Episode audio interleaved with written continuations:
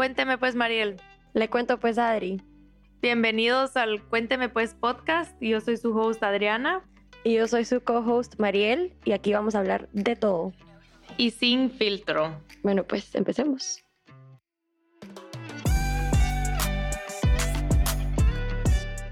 Hola, hola.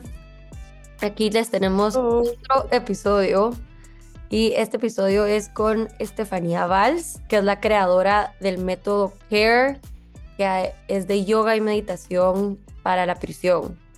Em, Estefanía es alguien que tanto la como yo la conocemos desde chiquitas. Ella es amiga de nuestras mamás, eh, nosotras crecimos con sus hijos. Y hace poco nos enteramos de lo que está haciendo en las prisiones, que ella pues da clases de meditación y yoga y nos llamó tanto la atención y quisimos entrevistarla. Y wow, o sea, todo lo que nos contó. Em, Creo que está, yo estoy a punto de llorar como dos veces. Yo 80 mil veces. O sea, primero, yo nunca me había, o sea, yo nunca he ido a una prisión, pero solo escuchar la experiencia, también cómo la reciben a ella, o sea, cómo reciben después de tener meditación y yoga y cómo, cómo transmite todo eso, solo fue como tan moving y tan, no sé, también como que humbling, a cierto modo, o sea, demasiado wow, yo me quedé sin palabras. No, definitivamente también yo pues nunca he tenido mucha como piedad para la gente en la cárcel, pero como que su perspectiva de la gente que está ahí adentro de verdad me dejó pensando un montón.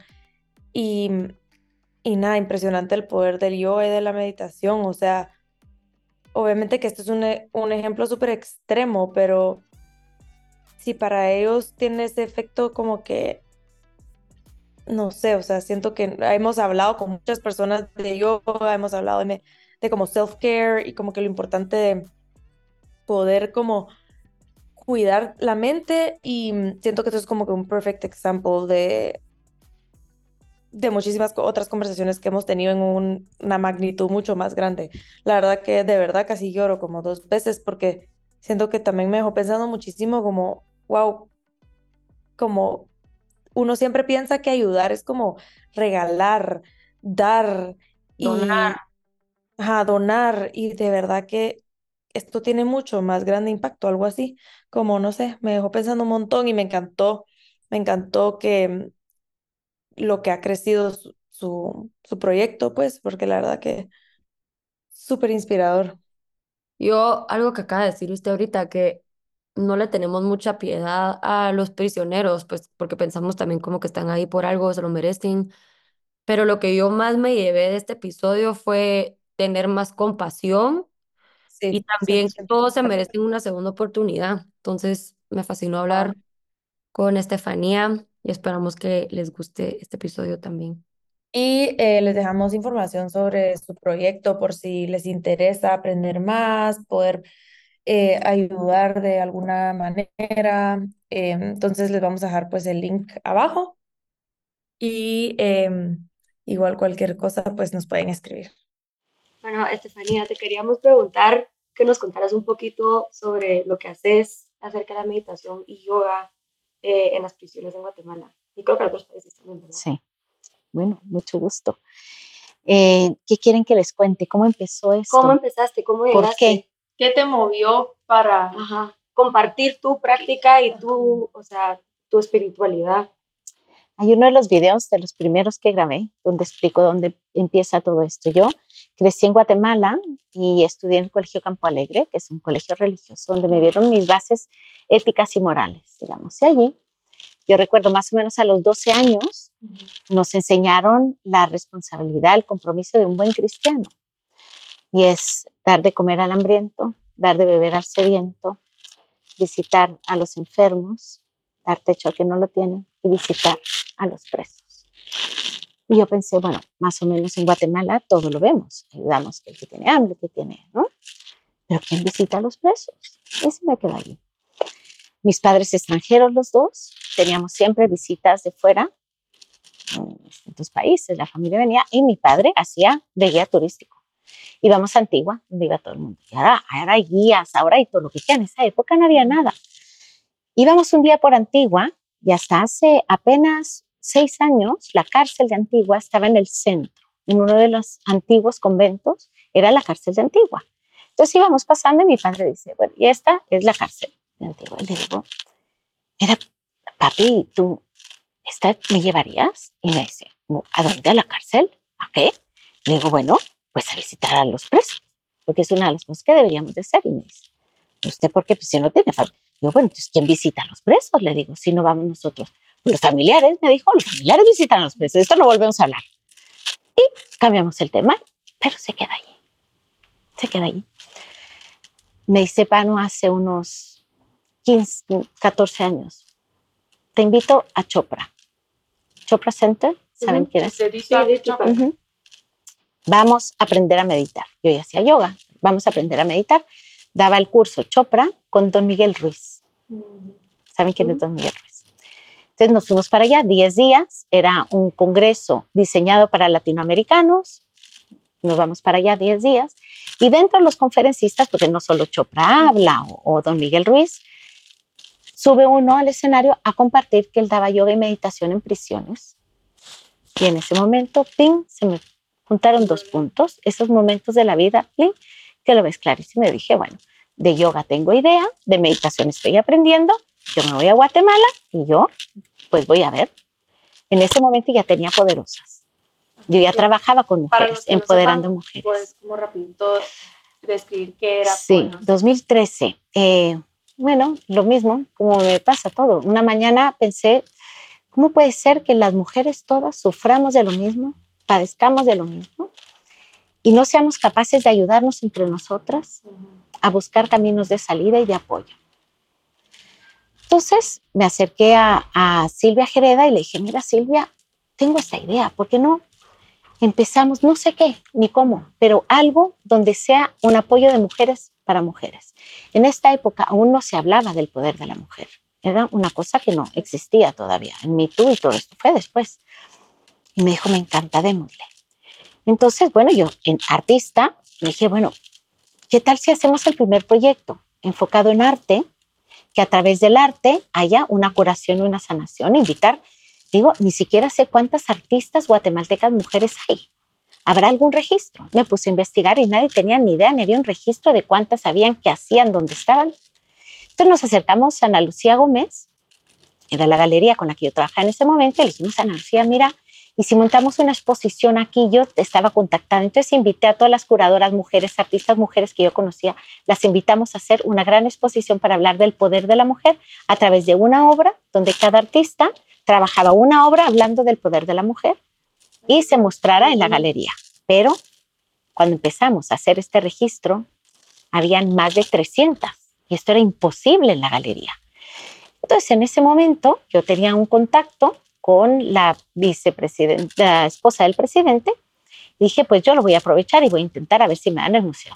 Primero lo pedí al museo, me dijeron, no, no, no puede, no hay tiempo, no hay el cal está lleno la agenda. Dije, bueno, pues me voy un paso para arriba. Y yo, porque a mí, díganme que no. Entonces, dije, mira, tú me ayudarías, porque mira, total, es una muestra lindísima y que nos den dos semanas el museo, Sí. corramos algo y, ah, no te preocupes, yo te lo consigo. Ah, pues con la esposa del presidente y dice que qué, que por supuesto. Dimos rueda de prensa en el Palacio, bueno, montamos la exposición, una pasada, más de 300 artistas, el público. Cuando vieron el montaje, lo que estaba, que esto, porque estas cosas de Dios que salen así, nos dicen que nos dan el museo tres meses. Entonces fue octubre, noviembre, diciembre hasta enero. Decimos con Silvia, oye, teniendo este espacio, con esta muestra, ¿por qué no invitamos a mujeres poderosas en Guatemala que vengan y hablen de política, de economía, de psicología y hagamos mesas de diálogo diversas, donde haya una política, una economista, una psicóloga y toquemos temas? Entonces desarrollamos ocho temáticas hicimos en vivo y decíamos, bueno, para que la gente pueda venir, es complicado, todo el mundo trabaja, lo transmitimos en vivo por radio. Entonces yo agarraba el radio, bienvenidos a la radio, no sé cuántos, en vivo y eh, hacíamos las mesas de diálogo y venía el público y luego habían discusiones, preguntas, hicimos ocho temáticas. A partir de ahí, claro, Poderosas empezó a sonar. ¿no? Había mucha crítica, porque poderosas parecía como, a ustedes les era muy normal. Mujer empoderada en ese momento, no Ah, les sí. puedo decir cómo En caímos. Guatemala, Pero, Pero pero, la mujer sí estaba respondiendo. o sea, somos poderosas. ¿Cómo podemos? Ese poder lo tenemos. ¿Cómo lo desarrollas? Y eso es lo que queríamos, empoderar. En ese momento la palabra nadie la usaba, chocó mucho. Pero qué irónica la vida, que ahora todo el mundo habla de empoderamiento, del poder de... ahead of your time. ¿Qué tal? sí. Entonces yo en ese momento ya tenía poderosas. Volvemos del Chopra Center y yo allí mismito, como hago todo, me siento en la compu, dirección Sistema Penitenciario Guatemala, encuentro un nombre, dirección teléfono, hago una carta, soy tal, poderosa, directora de poderosas, y me gustaría ir a Santa Teresa, a la cárcel de mujeres, porque mi tema en ese momento eran mujeres. Y quisiera yoga y meditación una vez por semana y tal. Dije, bueno, a la semana no me han llamado, no me ha dicho nada, recibo una llamada, señora, puede venir por su permiso. Y yo, ¿mi, mi permiso? Pero si a mí no me ha llamado nadie, ni una entrevista. No le hace falta, ya puede pasar por su permiso. Ay, yo, ¿tan fácil es esto? Ay, Pues bueno, yo dije, ¿y dónde queda Santa Teresa? Madre mía. A ver, ¿y a dónde No queda Santa preparé. Teresa? Meterme a buscar, güey. Bueno, yo- en, la zona, en la zona 8, por- pero yo no había ido nunca. Y dije, bueno, ¿y, ¿y qué les voy a dar? Pues yo tenía idea de yoga y de cosas, pero bueno, allí mismito me desarrollé una serie de ejercicios, había hecho ballet toda mi vida, había hecho pilates y yoga y dije, pues yo lo que quiero es relajarlas, ¿no? Y empecé a ir a Santa Teresa y ahí me cambió la vida, nenas, porque allí encontré la realidad de nuestro país, la realidad de la mujer que aún es más dura que la del hombre, que es más duro y que no. La diferencia entre una cárcel de mujeres y de hombres es que los hombres están todos organizados y por una razón y las mujeres el 85% son víctimas. Víctimas engañadas por el marido, por el hermano, por el padre, por el que las hacen firmar, que las engañan, que las... Cuando se encuentran allí dentro, la diferencia entre un hombre y una mujer es que el hombre que entra a prisión, la esposa lo espera, lo visita, le lleva lo que necesita, le lleva a los niños. La mujer que entra, el marido al mes ya tiene otra, los hijos están en la calle recogidos por alguien, nadie más les lleva ni dinero, ni comida, ni ayuda y no tienen la capacidad de pagar ni un abogado ni nada. El poco ahorro que tienen lo pierden y quedan perdidas, almas perdidas en estos agujeros Yo del leí el mundo. libro de una amiga de mi mamá, se me olvidó, que estuvo en la cárcel. yo sé. Y ese libro, mm, lo que tú dices, me abrió un montón los ojos porque ella cuenta cabal todas estas mujeres que estaban ahí, que no tienen ni cómo ¿viste? contar su historia, ni a quién, ni cómo, no les dan ni, ni el tiempo para ir a, a corte. Tú sabes cuál es la situación en Santa Teresa. Es una cárcel construida para 260 mujeres, donde viven alrededor de 3.000, con una ducha cada 100, donde nacen niños. Yo sé que cuando digo estas cosas puedo meter un problema, no me importa. No hay visita marital. ¿Saben qué es la visita Sí. marital? Es un derecho. Bueno, aquí no hay. Pero nacen niños constantemente. Hay entre 45 y 70 niños, entre 0 y 5 cuando yo empecé a trabajar, ahora lo han bajado a 3 que cuando se los quitan a las madres, porque siguen sentencia, y ahorita hablaremos de este tema, si no hay un familiar que se los lleva, se los lleva el Estado. ¿A dónde? Pero yo les pregunto, si una mujer entra sola, ya a los tres meses, seis meses, año y medio, está embarazada y no hay visita marital, ¿De dónde? Ah, el Espíritu Santo.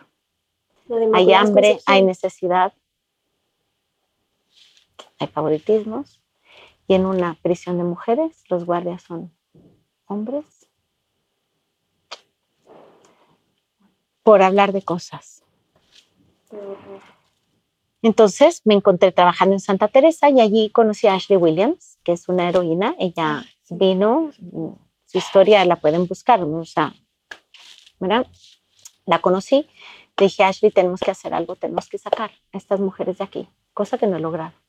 Dije, vamos a hacer una fundación para poder recibir fondos internacionales y, y que sea nuestro camino para solucionar al menos problemas eh, dentro de esta prisión y buscar manera de hacer otra cosa. Entonces hice la fundación, que todos me decían que era imposible, que gobernación no me la iba a dar, y yo no me la darán, pues yo lo intento. Y en un año tenía mi fundación aprobada por gobernación, que es una fundación, CORE, eh, que es, eh, se llama Centros de Rehabilitación y Reinserción, que estamos enfocados en promover la reinserción y la rehabilitación. Y a través de esta fundación se consiguen fondos y el trabajo de Ashley con lo que daba, ahora ya no, es trabajo en prisiones. Esto es un, otro tema muy complicado porque en cuanto yo empecé a arreglar la cárcel de Santa Teresa, les tengo unas historias que se van de espaldas, pero cambiar duchas, instalaciones eléctricas, columpios para niños, eh, colchones, archivos, computadores, o sea, pregúntenme lo que llega a ser. El gobierno no Me cerraron la- las puertas, en ellas no. ¿Y sabes por qué no? Porque no se levantan, porque no se, no se revuelven, ellas no levantan la voz, ellas no, no se manifiestan. Las tienen completamente abandonadas y están siempre calladas. Ellas no se levantan, no se organizan. Los hombres se levantan, rompen, destruyen, queman, amenazan, tienen contacto con el exterior, hacen Mm, desastres fuera. Entonces los complacen, les dan favoritismo, los dejan a ellos manejar sus cárceles. Aquí las cárceles de las maras las manejan ellos. Tenemos tanto de que hablar, niñas, una hora no va a ser suficiente. Pero quiero- o sea, yo de verdad quiero saber cómo es la experiencia de entrar a una cárcel, cómo fue esa primera vez. Bueno, esa primera vez, eh, es, Santa Teresa es muy impactante porque te digo, es una cárcel abandonada, entras por la basura. Son montones de basura que se recogen una vez al mes y ahí dentro hay de todo. Con un olor con zanates. Yo tenía la ventaja de poder entrar en carro. Les digo a mí, me quitaron los permisos. Yo ya no trabajo, ya no puedo entrar a prisiones. Porque una vez me puse a arreglar la cárcel y no quise pagar para poder hacerlo, entonces me quitaron los permisos. Yo solo puedo ir de visita, yo ya no puedo trabajar allí. Pero bueno, yo entraba eh, por la basura. Es los, miren, en este espacio te diría que de 4 por 4 calcula cuántos 4 por 4 duermen 40 mujeres por turnos. De 20 en 20 tirados en el suelo, 20 paradas y 20 duermen por turnos en la noche. Salen a unas jaulas con unas rejas donde en tu comedor están metidas tal vez 25, entre paradas, sentadas, acuclilladas, no tienen dónde caminar, dónde tomar el sol. Eh, no les dan de comer, les dan de comer el, el, sistema penitenciario, da de comer una cosa que yo, es que yo no podía entender, pero el hambre es hambre, unos tacos del tamaño de un dedo, sin carne adentro, a veces con gusanos, cuando me mostraban lo que comían, entonces ellas procuran cocinarse con lo que la familia o lo consiguen de comida y no las dejan tener estufas. Entonces yo conseguí llevar refris, pero no estufas, por lo peligroso. Entonces con ladrillos y resistencias, les lleva resistencias, arman sus estufitas y cocinan como pueden. Se organizan. Lo que eso es lo que, una cosa que sí tienen las mujeres, que, que somos muy cercanas y, y- y encontramos la manera y nos ayudamos entre nosotras. Entonces allí dentro hay llantos, gritos, alegría, baile, música. En lo que pueden se acompañan y es una jaula de locas. Es una jaula de locas. Yo entré allí y dije, yo, Dios mío, yo no sé aquí, donde hay guardas, donde hay orden, donde hay mujeres, entonces sale, gritas, el llavero, la llave, la casa, que entre, que no, que ve, la de yoga, la de yoga. O el cuento que en la, donde tienen las aulas, goteras. Yo entraba a- primero a limpiar el piso para poder poner las colchonetas para poder montar la Eso a clase. preguntar, ¿había espacio para hacer Hay eso? un espacio que es de aulas, pero con las goteras, entonces se usa y no se usa, están podridos todos los escritorios. Yo, de esto hace ya tal vez unos cinco años que no he podido entrar a Santa Teresa, me tienen prohibida la entrada. Wow. Y a pesar de esto, el año pasado dispuse que quería cambiar los columpios de los niños, que ya los había arreglado, pero no cambiado. Entonces conseguí donaciones, que es lo que hago a través de la fundación. Yo digo, bueno, ahora quiero arreglar los columpios de Santa Teresa y necesito tanto. Y yo lo mando a los amigos y me deposita cada quien lo que quiere, lo que puede, dentro de la cuenta de la fundación.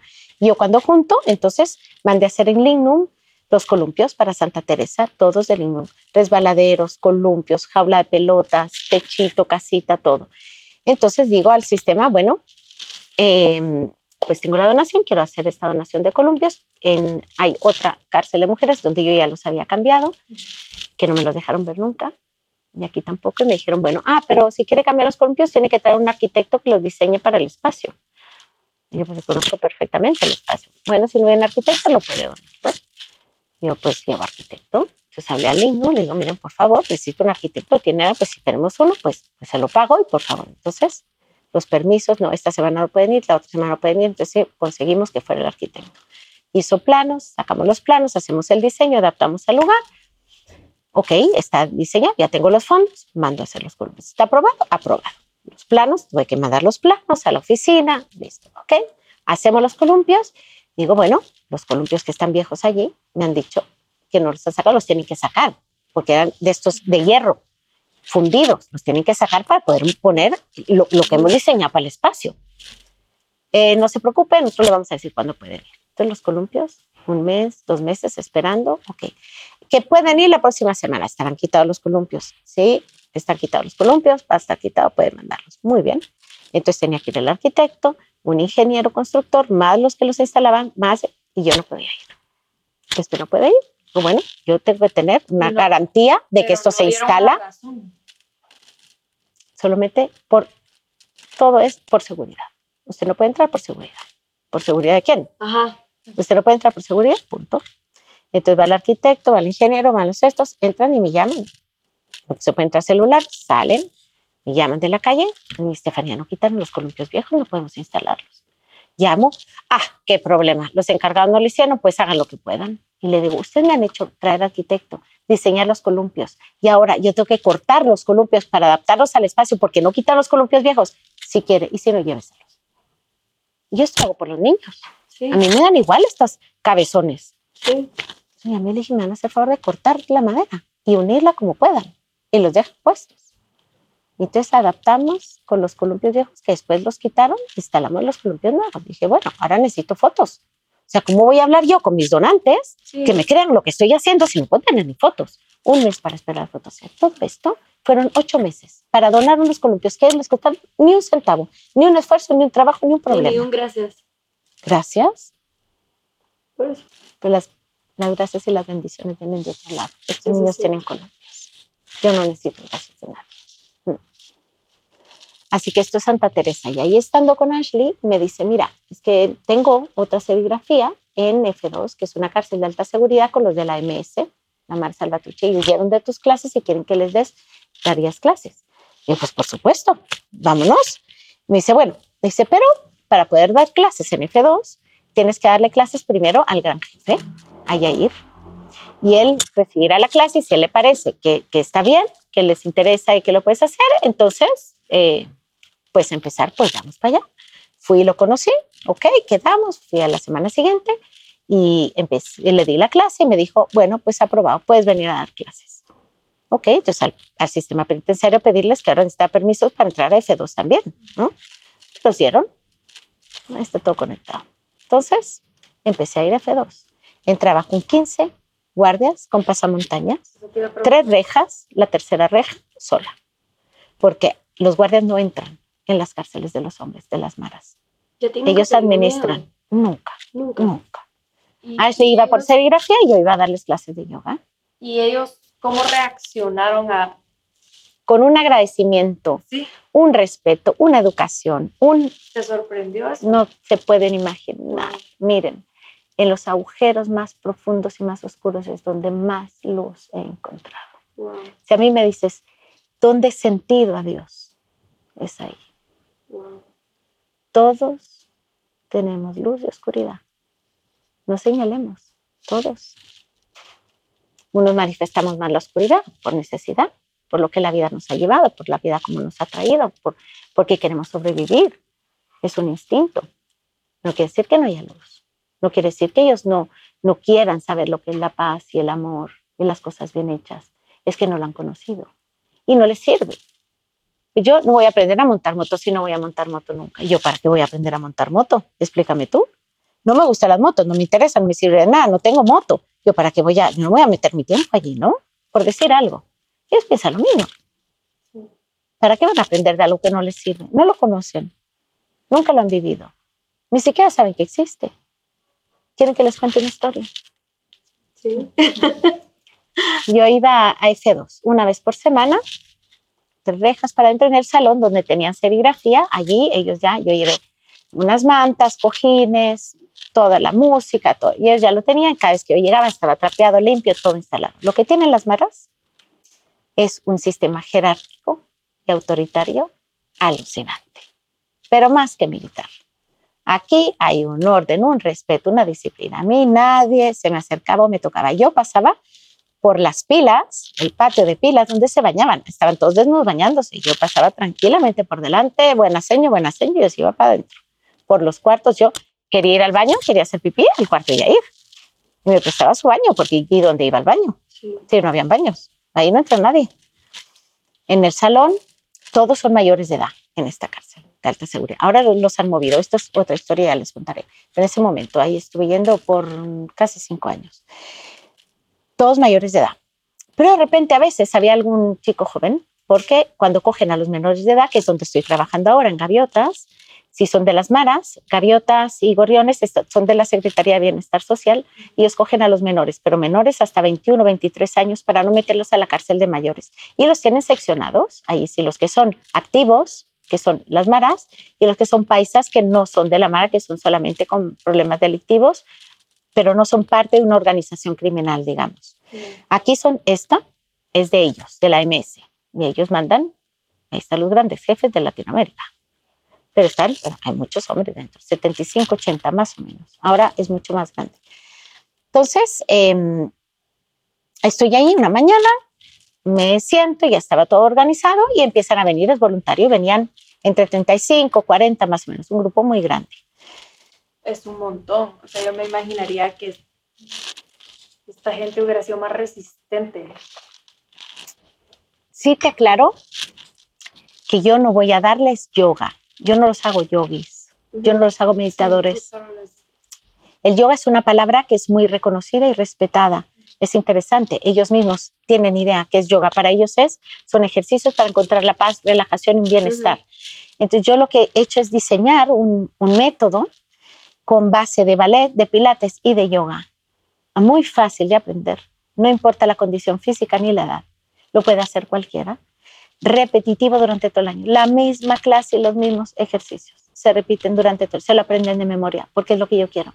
Yo no necesito que piensen, necesito que dejen de pensar. Entonces hacemos estos ejercicios enfocados en relajar el cuerpo. Empezamos de pie, luego mm, en cuatro patas, luego de espaldas, toda una serie. Y son cinco o seis ejercicios. En el libro lo puedes ver. Están, cada, cada alumno tiene su libro, ellos se lo pueden aprender y practicarlo ellos mismos. Entonces, relajamos el cuerpo durante media hora, 15 minutos de meditación guiada, que yo digo que lo único que es es relajar el cuerpo con la mente. Yo lo siento, les pongo antifaces, porque esto es el tema que estamos hablando. Los ojos son la ventana del mundo. Si tú cierras los ojos, te vuelves vulnerable, porque no tienes control. Entonces no duermen, están siempre alerta. Son niños que han crecido en focos de violencia espantosos, que dentro de su casa son violentados. Son niños que no duermen, son adultos que no han dormido nunca. Entonces yo lo que hago es darles herramientas para que aprendan a relajar el cuerpo, relajan la mente con la meditación, porque están enfocados en concentrarse en relajar el cuerpo. Sentados en la posición de meditación, con los antifaces, no miran, sueltan por primera vez en su vida, relajan el cuerpo y luego los acuesto y solo con música y sonidos de naturaleza duermen. Y roncan, roncan. Aquí Entonces estamos... sueño profundo. Sí. Y de allí vino el tema. Me encontraba con que cuando llegaba a clase, en lo que iban viniendo, yo me ponía a hablar con ellos. Entonces tocaba temas. Entonces empecé a desarrollar temas que podían ser interesantes, temas que nadie les ha hablado nunca. Por ejemplo, ¿qué son las emociones? ¿Qué es el enojo y qué es la ansiedad? ¿En qué se diferencia? Es que ni siquiera lo sabemos. ¿Qué es el miedo? ¿Qué es la felicidad? O sea, temas ¿Qué es la empatía? ¿Qué es la responsabilidad? Entonces me encontraba hablándoles temas que dije es que esto es- tiene un potencial enorme. Entonces he desarrollado un marco teórico donde antes de cada clase se lee un tema muy cortito, muy específico, donde se hable con palabras simples y claras un tema que es de interés de cualquiera, de nosotros. Entonces yo lo leo, hablo un poco y cuando yo no estoy, que los dejo, y esto es el otro tema que vamos a ir con los facilitadores, ellos lo leen. No tienen que interpretarlo, no tienen que conversarlo, no tienen que entenderlo, solo tienen que leerlo y escucharlo. Y esto es para quien quiera escucharlo y el bien que pueda hacerlo. Yo dejo semillas. Ya veremos si crece. Entonces estamos esa mañana en, en clase, empezamos, yo siempre estaba hablando y veo que entran tres chicos muy jovencitos, ya lo vi, menores de edad. Siempre la alfombra delante de mi alfombra es la última en llenarse. Es Ujú. una parte de respeto, de vergüenza, de... Y se pone, pero este chico, los primeros que entraron, pum, y se pone la alfombra delante mío. Y yo, bueno, tenemos carácter. Ya los vi que eran menores. Y lo que pasa es que cuando cogen a estos chicos de las maras que han hecho, cometido violencias muy fuertes, están normalmente drogados, no pueden controlarlos, los meten a la cárcel de mayores para que los mismos de su mara los tranquilicen y luego los pasan a la cárcel de menores. Entonces llegó, se puso allí y los otros dos secuaces contra la pared, en las alfombras de la... Bueno, siguieron la clase, pero les expliqué, cada vez que empezamos clase y ya leí el nuevo, pues explico un poco, ¿no? Vamos a relajar el cuerpo, la mente, las emociones, aquí hagan lo que puedan, no es competencia, cada quien llega hasta donde puede llegar, no importa. Entonces expliqué, hicimos la clase, hablamos de un tema, hicimos nuestra parte práctica, los senté a meditar, antifaces, no saben cómo meditan, ¿eh? Es, es impactante ver estos hombres, todos asesinos, todos están ahí por asesinato. Hay quienes ni siquiera saben cuántos han matado, que se sienten en completo silencio, entregados a ellos mismos. No es a nadie ni a nada, meditando profundamente, sentados y en silencio, cuando nunca lo han hecho. Yo en tres clases, hay veces que dejo de hablar y ellos siguen.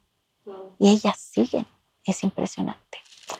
Entonces, meditamos, los acuesto, digo, ahora se pueden dormir y dejo la música. Y me quedo un poco moviendo las energías, estoy presente, pero en silencio. Y se duermen.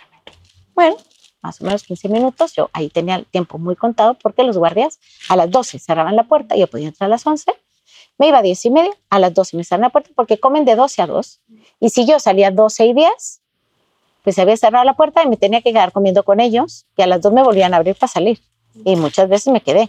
Vi partidos mundiales, comía con ellos, o sea, unas ¿Y esto historias. Sí, esto sí sin, sin la reja. O también atrás de la reja. No, no, la tercera reja para adentro y yo con ellos. Sí, no, Ah. sola. Los guardias luego me tenían que venir a abrir.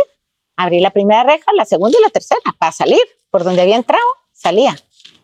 que me impresiona mucho esto de las maras, como ellos, a pesar de todas las cosas que hacen, ti- tienen esto de respeto. Déjame acabar esta historia, vas a llorar. No, yo estoy de que lloro. estaban, bueno, están dormidos y yo, bueno, pueden empezar a levantarse, muevan las manos, muevan los pies, y se van levantando, unos más profundos que otros, más despiertos, se van levantando. Y este chico profundamente dormido y no se levantaba. Se levantan todos, empiezan las risas porque seguía profundamente dormido. Entonces empiezan a patearlo, levantar, se despierta y digo, bueno, ahora todos, un aplauso al más relajado de la clase y bravo, bravo, y todos aplausos, aplausos, risas, y se fueron. A la semana siguiente ya no estaban, obviamente. A los 15 días me dice, Ashley, mira, me llamaron de Gaviotas, que es donde estoy ahora viendo, eh, y me pidieron que les van a dar una serigrafía, que si podía ir a darles una charla, una explicación, cómo se hace, qué se hace.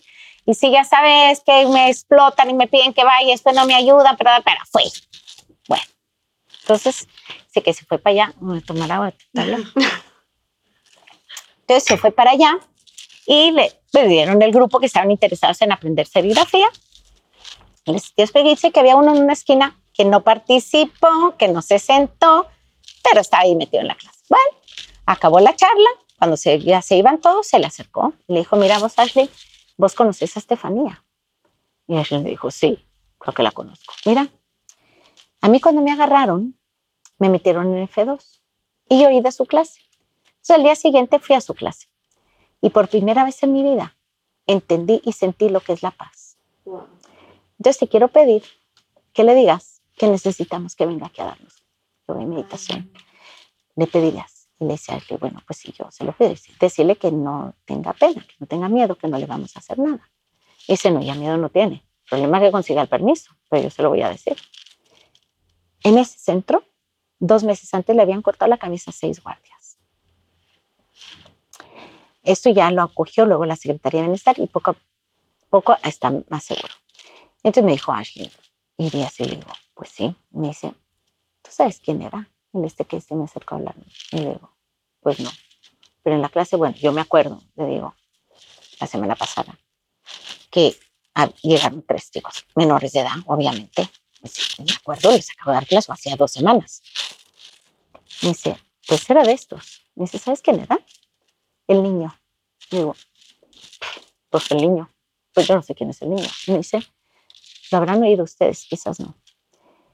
Entraron en el Roosevelt tres chicos con ametralladoras a rescatar a un amigo que lo había cogido la policía porque lo habían herido y entraron a secuestrarlo. Mataron a 12 personas en el Roosevelt. Papás, niños, enfermeras, médicos. Se llevaron al amigo y por supuesto después los agarraron.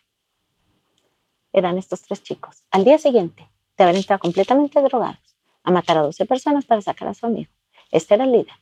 Fueron a mi clase de yoga y por primera vez en su vida sintieron y vivieron lo que es la paz. Me mandaron a llamar a pedirme que por favor, que necesitaban. Dije, pues tengo que ir. Me puse a buscar cómo llegar hasta Gaviotas.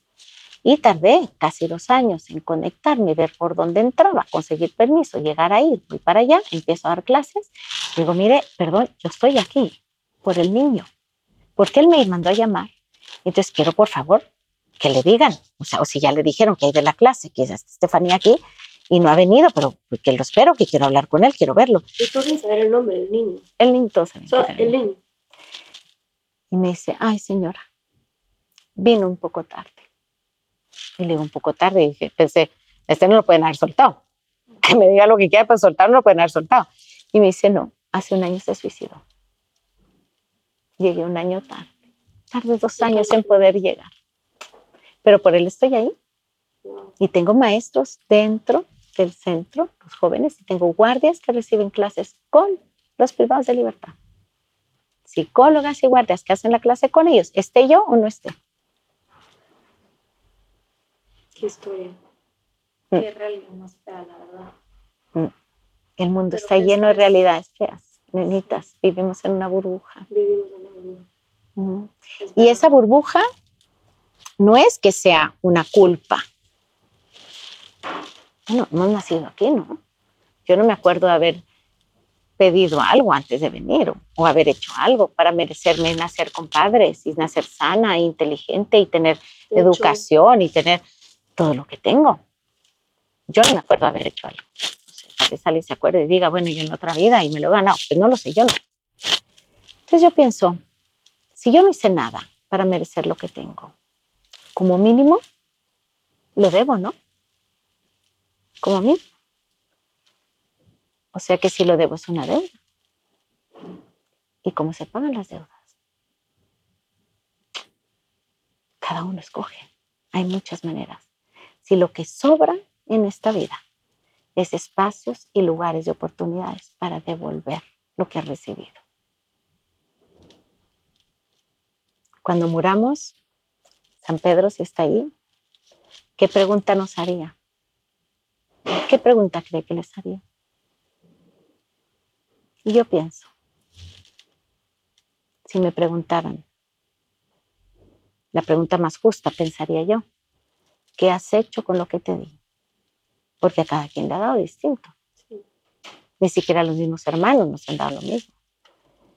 Que me pregunten a mí, ¿qué has hecho tú con lo que a ti se te ha dado. Esa es nuestra responsabilidad. De verdad pone las cosas en perspectiva, porque siento que viviendo en esta burbuja las, nos preocupamos mucho por cosas que son importantes. Son importantes para nosotros, pero también a veces siento que no agradecemos suficiente por lo que ya tenemos y nos enfocamos mucho en lo que tal vez quisiéramos, en y no sé, o sea, escuchar estas historias de esta gente que nos, they don't know otherwise. O sea, es como, no es que no quieran la paz, porque claramente al experimentarlo y al tú llegar a enseñarles, lo y lo agradecen. lo agradecen, sino que es que nunca han tenido la oportunidad de sentirlo. Y han vivido como en fight or flight toda su Tú dime a mí qué se siente tirarse un paracaídas. Bueno, es que me tendría que tirar. no puedo decirte, es lo mismo. Es lo mismo. ¿Tú crees que muchos de los problemas del mundo, estando o sea, teniendo el- la experiencia que has tenido, vienen de falta de amor. Es una pregunta bastante... Yo creo, yo creo que amor lo sentimos todos. ¿no? Ujú. Yo creo que es falta. Si tú piensas en un espacio de violencia, es falta de necesidades básicas que nos obligan a ir a lo básico del ser humano, que es el animal. Mm, Tenemos tres instintos básicos, animales con los que nacemos todos. No hay uno que no nazca con esto. ¿Qué son? La adaptación, la sobrevivencia y la reproducción. Esos instintos, un instinto es una reacción que tienes sin tener que pensar. mm, Sale natural. Si te corre un perro, tú no dices, ahí viene un perro. ¿Dónde me podría meter o subir? Ahí hay una pared. ¿No será mejor meterme aquí en el cajón? Ah, no, mejor grito. Cuando viene el perro, tú corres. Luego pensarás, mientras que corres, "Puta, largo en la pared me meto atrás de... Pero ya estás corriendo. Eso es un instinto. Es lo que haces. ¿Para qué? Para sobrevivir. Porque lo que buscamos, el ser humano, lo primero es sobrevivir antes que comer, antes que dormir, antes que amar, antes que hablar, antes que pertenecer, antes que es sobrevivir. Entonces, si tú naces y creces en un ambiente donde tu sistema es la sobrevivencia, si tú tienes hambre, ¿te preocupas por el pelo? Además, hambre, no sabemos qué es hambre. ¿eh? Y hablo de hambre, de hambre. No comer una vez al día, comer algo algún día. Cuando tú tienes hambre, todo lo demás desaparece.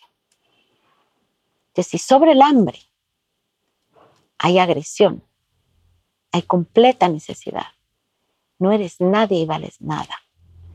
El amor es tan relativo que lo necesites. Es tan relativo. Quizá necesites pertenencia antes que amor. ¿Dónde, ¿Dónde voy a comer? Por hablar del hambre. ¿Dónde me voy a refugiar o me voy a tapar? Antes, ¿quién me ama? No importa. Me ama quien me da. O sea, si yo tengo hambre y el marero de la esquina me da de comer, yo lo amo. Pero no sé si es amor. Pero yo sé que mi lealtad va a ir allí. Porque, ¿Por qué? Porque me está haciendo sobrevivir. Entonces, si es importante, claro que es importante. Es que lindo sentirlo sí. pero no es lo primero. Es lo primero que deberíamos de sentir y tener. Deberíamos. Bueno, un bebé lo amas, pero estás preocupada porque duerma, porque coma, porque limpiarle la caca. O sea, es- eh, es- primero, primero, lo primero. sí. Entonces, ¿qué es falta de amor? Mm, Yo creo que es, es poder pasar esa barrera de la sobrevivencia. Luego viene, viene el amor. Y ahí el, el- el amor sano, el amor insano, el amor codependiente, el amor... ¡Ah! Hay amores sanos y muy destructivos. Esto es otra escala. Ahí la pirámide de Maslow, no sé si la conocen. sí. Bueno, ahí estás. Cuando el, me puedo equivocar, 60% de la población mundial, no estoy hablando, mundial, vive en completa sobrevivencia, en el estado de sobrevivencia total, donde tienes que ver cada día dónde te refugias, dónde tomas agua y dónde comes. No hablo de más. Luego vamos subiendo. ¿En qué porcentaje estamos nosotras? 5%. 5. ¿Ustedes se dan cuenta? ¿Somos conscientes de esto? Porque no somos Guatemala, ni América. Somos el mundo, ¿no? El mundo. Que lo incluye todo. De esta pirámide estamos en el 5. pues, Así de dichosos somos. ¿Y quién es más consciente de lo que tiene? El que tiene este día, hoy tengo pan y agua. El que se preocupa de lo que no necesita, que al final lo necesita.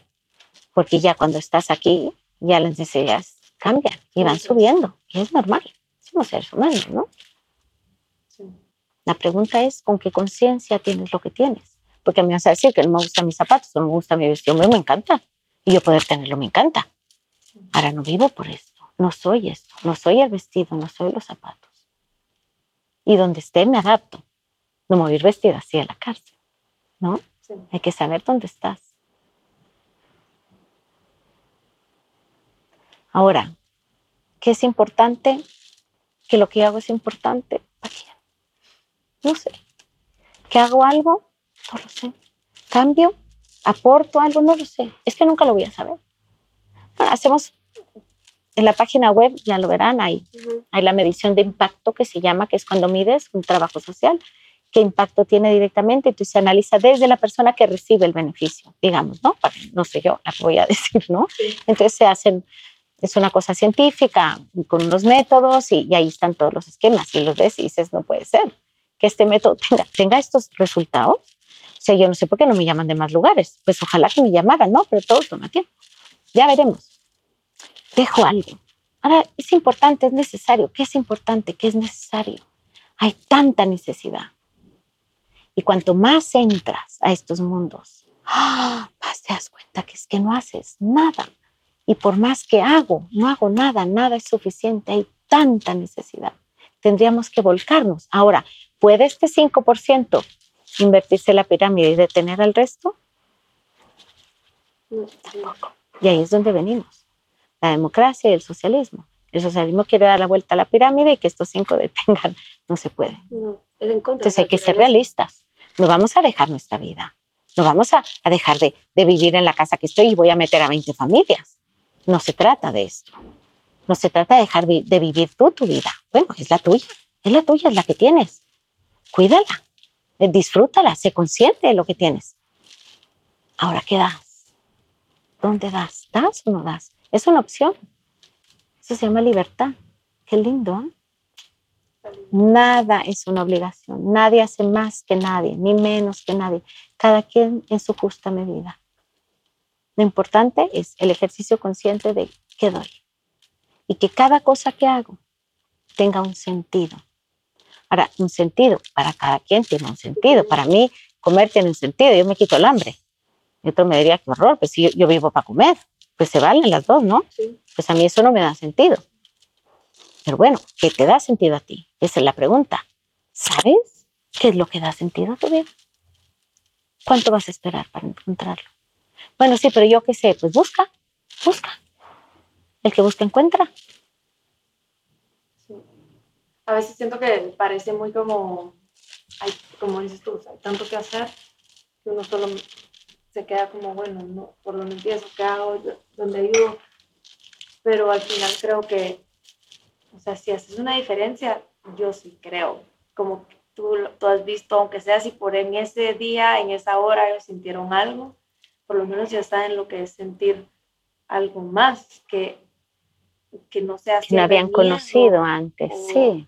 Ajá. Y te quería preguntar de todas estas emociones que yo creo que ni nosotros a veces en verdad sabemos qué significa. Si este librito lo diéramos en los colegios, Ajá, Sí. porque nosotros que tenemos educación y a veces ni nosotros en verdad sabemos explicar las emociones. ¿Cuál Ujú. sientes tú que ha sido como una muy fuerte que has visto?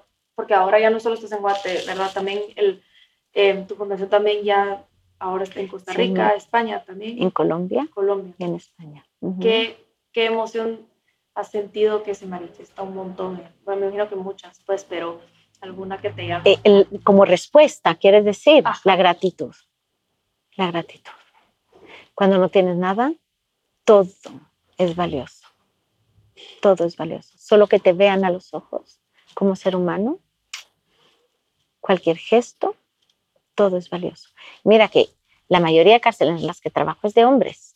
Aquí pues estoy con, las, con mareros, estoy con paisas, estoy con, con una población mm, como muy categorizada, ¿no? En España, las prisiones en las que estoy, que son enormes, hay todas nacionalidades. Yo ahí tengo facilitadores que son rusos, checos, eh, colombianos, todos dentro de una cárcel española.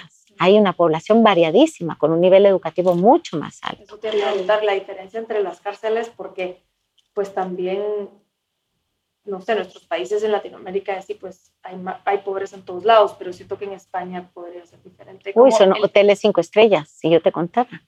Ahora, también eh, tengo tres, las más grandes, y estas, las tres no tienen nada que ver una con la otra. Una de las que les cuente un poco de cómo sí. funciona, ¿no? Las cárceles dependen de la arquitectura. La arquitectura manda el sistema de cómo se maneja una cárcel. Antes se hacía en, era el- la manera de, de construir, bueno, a- antes, hablo, en el siglo pasado, ¿no? A principios se construía era una columna central que era como un ojo y aquí irradiaban los pasillos a donde estaban todas las carceletas. Aquí estamos hablando de cárceles que no tenían un patio donde salir, donde rehabilitación, por favor, esto era castigo y es lo que te explicaba. Aún ahora, el sistema penitenciario en el mundo es un sistema punitivo. ¿Esto qué, qué quiere decir? Castigo. Están enfocados en castigar una pena. Cuando lo que tendríamos, como tú decías, enfocarnos es por qué han cometido esta pena, cuál es la necesidad y los vacíos que tienen para reconstruirlos, rehacerlos, darles una nueva manera de ver la vida, para que cuando salgan, salgan restaurados, porque estas personas van a salir. Entran rotas, es que salen más rotas, porque entraron rotas, pero con familia, con pertenencia, con identidad, mala, buena, lo que quieras, pero con algo. Salen sin nada, salen aún más rotos. ¿Y a qué salen? Si entran analfabetos, salen analfabetos. Y no hablo de, de leer y escribir, hay muchas que aprenden, pues, tienen cómo estudiar y cómo aprender. Emocionales. Emocionales. No hay restauración emocional. Si nosotros que estamos fuera y lo tenemos todo, andamos llenos de pendejadas. ¿Qué me vas a decir de estas gentes? que no han tenido nunca un sentido de vida? Alguien que se haya preocupado. ¿Qué te ha faltado? ¿Cómo te han tratado en la infancia? Y lo que yo digo, todo victimario fue víctima antes. Nadie nace victimario. Hay psicopatías. Y esto lo entiendo, es un 0.0001. Lo hay. Pero la mayoría, o sea, 99.99, se han vuelto victimarios porque fueron víctimas antes. Y si tú no curas estas consecuencias de esta vida que han tenido, y aún dentro los castigas más. No solo lo que sufrí, sino me castigan. ¿A qué salgo? Reincidencia, reincidencia, reincidencia. Qué fuerte. Y en el método que entonces, ponte cada cuánto llegan, me imagino que varía por cárcel, pero cada cuánto llegan a dar estas clases. Las hacen una vez por semana. Entonces, lo más difícil que yo he encontrado es tener los espacios para dar las clases, porque tenemos que adaptarnos al aula de esto, al aula del otro, en el patio, en las canchas de, de raquet o de squash, porque, por ejemplo, ya en, en, en Brians 2, en, en Barcelona, en Cataluña, hay unas cárceles cinco estrellas, piscinas olímpicas, tres canchas de squash. O sea, pregúntame, pero no hay espacio para hacer yoga y meditación, por ejemplo, para encontrar silencio. Entonces, mi lucha ahora es que estoy mostrando lo importante que es esto y lo que restaura, que nos den espacios específicos para yoga y meditación, donde tanto yo, que, que lo que hago es preparar facilitadores dentro de la población de privados de libertad, yo lo que, esto es una cosa que no hemos hablado, yo esto, yo daba las clases y dependían de mí, si yo no iba no había clases. Entonces, en la pandemia que me cerraron las prisiones, dije, oye, entonces, ¿y ahora qué pasa? No siguen las clases. Entonces, ahí cuando me di cuenta, yo lo que tengo que hacer es preparar privados de libertad para que sean ellos los facilitadores del método, porque es muy fácil de aprender, se lo aprenden de memoria. Solo necesito uno que tenga un poquito de liderazgo. Ah, o sea, son las personas adentro de la cárcel. Que ya replican el método. Qué bonito eso. Entonces les doy un título, reconocimiento, Y ahí está reconocido por el. Ministerio, el Ministerio de Defensa, donde dice ellos son facilitadores del método. Yo lo que hago es que voy a España, a Colombia, voy cada tres meses a supervisar qué falta, falta material, qué ha funcionado, qué no, el facilitador se ha ido, por ejemplo, rotan, sale, entonces se ha ido, entonces nos hemos quedado sin facilitador, prepara otro, eh, dejan de ir, qué pasa, qué es lo que falta, y uno de los grandes problemas es el espacio, que haya un espacio específico para esto. Pero a mí díganme que no y ahí voy. Eh, lo conseguiré poco a poco, ¿no? Y bueno, pues esto, entonces empodero positivamente a privados de libertad que a ellos les da un reconocimiento y un papel dentro del centro, tienen su chaleco, tienen todo su equipo, ellos lideran el grupo, se encargan de que haya todo el equipo, que esté el, el espacio limpio, que esté y ellos dirigir la clase más o menos, porque en realidad pues siempre hay un voluntario que acepta leer y él, luego él pues ponerse al frente para llevar la clase, y cuando empieza acaba Y la meditación las dejo grabadas, así como ponen el USB de la música, ponen la USB la, la meditación guiada, que es con mi voz, y escuchan y hacen la meditación, y los acuestan y se quedan con música y, y se acaba la clase. Y no me necesitan. Wow. Mm. Mm. Qué lindo porque encontraste cómo crear una comunidad donde estás, o sea, estás transmitiendo paz, meditación, eh, en un mundo donde capaz nunca se me hubieran imaginado. Y yo creo que eso es al final lo que crea yoga y meditación, o sea, une a la gente y por eso existen tantas comunidades. Eh, yo que ahorita eh, mi maestra de yoga perdió su hija y yo vi cómo la comunidad entera en Miami de yoga se unió para realmente ver cómo la podían apoyar, ver cómo podían levantarla. Entonces, al final creo que es una práctica que mueve tanto a la gente y por eso logra Porque es, porque es desde la esencia, es del dentro. ¿no? Entonces se trabaja con la energía, con la parte interior, con la espiritualidad, sin ser una religión, ¿no? sí. Pero tocar la parte espiritual dentro del humano. Sí, me imagino que a mí me ha pasado hasta en clases de yoga o en cosas de meditación que a veces te viene una emoción que ni siquiera Te te la estabas, ajá, que no estabas pensando que, que te iba a pasar y a veces uno no sabe qué hacer con esas emociones. No me puedo ni imaginar en la posición que están ellos, todo lo que llevan cargando, o sea, de toda su vida.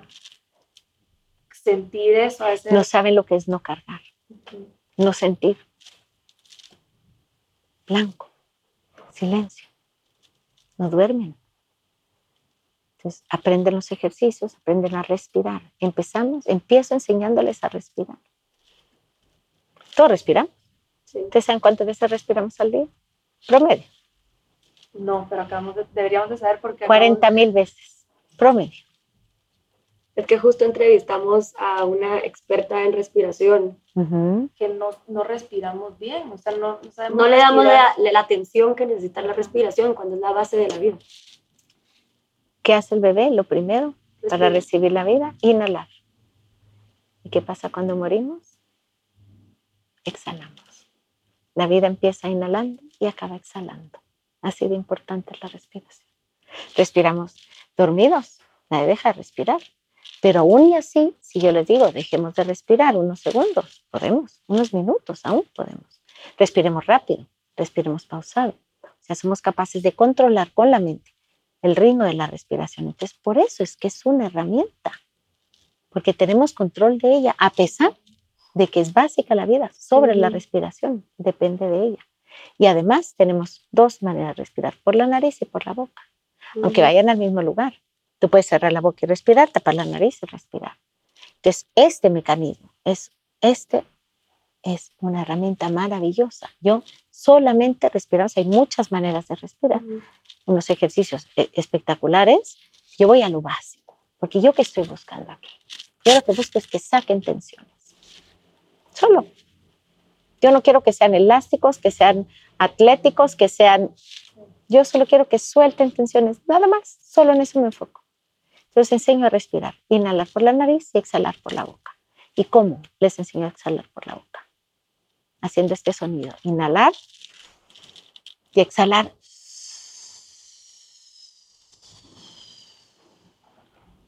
¿Por qué? Cuando un bebé llora, ¿qué hace la mamá? Lo primero. Calma al bebé y calma a la mamá. Bueno, los hago respirar para que ellos mismos, su propio sonido, los relaje. Aprenden a respirar así. Y estoy toda la clase. Inhalar, exhalar. Cada movimiento tiene una inhalación y una exhalación. ¿Por qué?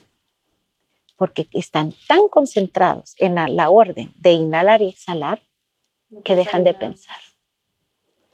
Y este, solo el hecho de inhalar, hacer el ejercicio, exhalar, inhalar, hacer el ejercicio, cambiar la postura, exhalar, ta, ta, ta, ta, ta, ta, ta, ta, media hora sin pensar.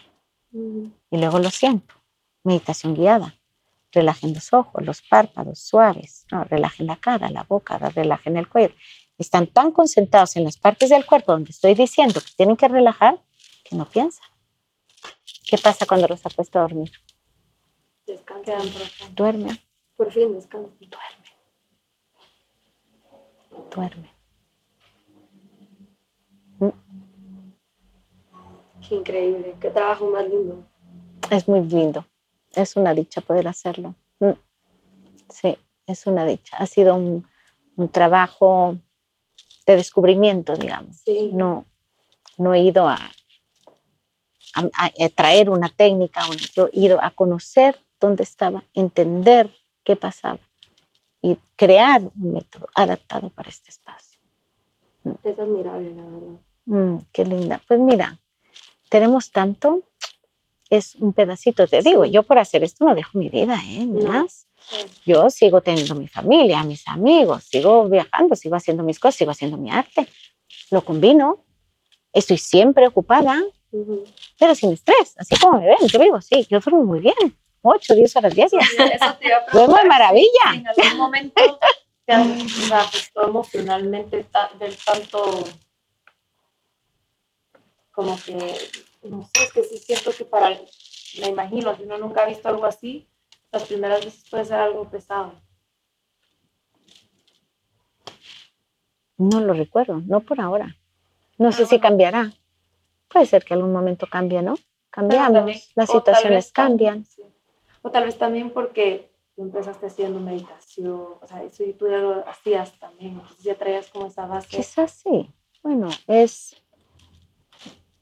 No lo sé, yo voy con mucho agradecimiento. Es que me, me siento muy afortunada de poder hacerlo. Voy tan cargada que aunque se me drenen cosas, es que mm, no se me acaba de vaciar nunca. no por ahora. ¿Sí? Depende por qué y para qué haces las cosas.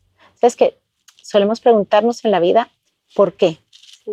¿Por qué me ha pasado esto? ¿Por qué voy a ir? ¿Por qué? El por qué está en el fuera, la razón de por qué pasó esto, la razón de por qué voy a hacer esto. Entonces, si nos preguntamos, ¿para qué? Vamos al dentro. El para qué nace de aquí. ¿Es fuerte o no? Sí. No, pues preguntas muy cercanas. Podrían parecer muy iguales. Una está por fuera y una está por dentro. Si te preguntas, ¿para qué lo hago? Todo coge sentido. Ya no hay miedo, no hay desgaste. No hay desgaste. Al revés, llego llena. ¿Mm? Entro llena y salgo aún más. Qué lindo. Mm. Y capaz por eso es que no, salís tan llena y me imagino que sentís tan como que tu corazón sale como wow lo que lo que hicimos juntos, la paz que creamos dentro de un ambiente que Bueno, es algo más revolucionado porque con listas. lo que tengo que hacer. Esto tengo que pero en vez de que batallas. salgas así cargada y llena de emociones o de dolor, mejor de tristeza, de es angustia. eso, o sea, salís como Lo cambio, lo cambio. Esto lo cambio por acción. Ujú, Tú sabes que cuando hay un estímulo externo, hay que solemos tener una reacción, ¿no? Sí. Yo cambio mis reacciones por acciones, que es mucho más positivo. Una reacción es hacia adentro, una acción es hacia afuera. Esta conciencia de cuál es, cuál es la emoción, cuál es el sentimiento y, y- y cuál es mi reacción y el por qué, pero el para qué. Todo es este cuestionamiento que se vuelven hábitos. ¿eh? Te digo que esto no es que yo me siento como un Buda a pensar todo el día. ¿Para qué estoy haciendo esto? ¿Por qué estoy haciendo? No, nena, esto es, esto es un, un sistema de manejar tu vida. Ajá. Mm. Mm. No, qué lindo. Yo Mm. Me llevo muchas cosas de esta conversación. la. Y quisiera que tuviéramos una hora más o dos horas más porque aprendí tanto en tan poco tiempo y tengo tantas otra- otras dudas. Pero Bueno, yo estoy aquí cuando quiera, ¿no? Encantada, me invitan otro día, podemos hablar del arte, es muy interesante el arte como terapia y como comunicación. Muy buena artista. Es excelente artista, es multifacética, que creo Sí. que es algo muy importante. Una mujer y una mujer poderosa. Mm. Entonces, Tefi, contanos dónde te pueden encontrar el método CARE, eh, si te pueden seguir en redes o cómo, pu- Sí. cómo pueden saber más de esto, Si cómo pueden quiere donar, si quieren donar. ayudar. Ok, miren, tengo eh, la página web de la fundación, que es www.fundacioncorp.org, o la, el método, que es www.métodocare.org. En Facebook, eh, no, en Facebook, en Instagram, lo mismo. Eh, método CARE o Fundación Core. Ok. Ok. Porque en inglés las dos, si no soy gringa. Core y Care, ya me dirán. Universal. El, Es que, es que no me quería quedar entre cuatro paredes. El inglés es el idioma del mundo. Es, Es que, es que no hay otro. Es la, No, y hoy por hoy, ¿eh? No sé si cambiará, pero al menos yo seguro que me muero que el inglés va a seguir siendo el idioma de la comunicación. No, y así puede, o sea, el método que puede llegar a muchas otras prisiones, Idiomas y no, y no importa. Sí. Y está todo traducido, tanto en el método como en la fundación al inglés, en, es- en inglés, español, y el método está en italiano, francés, inglés, Wow. español, todo completamente traducido.